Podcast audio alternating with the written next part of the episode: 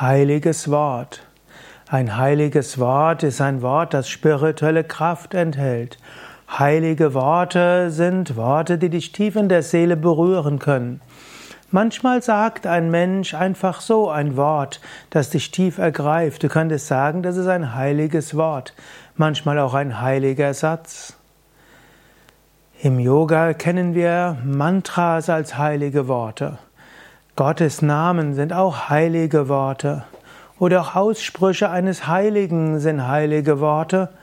Wort heißt ja zum einen ein einzelnes Wort, aber man spricht auch Worte der Weisheit und dann ist es nicht nur ein Wort, sondern ein ganzer Satz. Wenn du zu diesen heiligen Worten eine tiefe Ehrerbietung empfindest und heilige Worte mit Ehrerbietung letztlich begrüßt und anwendest, kannst du von heiligen Worten tief berührt werden. Von Mantras, von Passagen aus heiligen Schriften oder auch von der Anweisung einer Anleitung eines Weisen.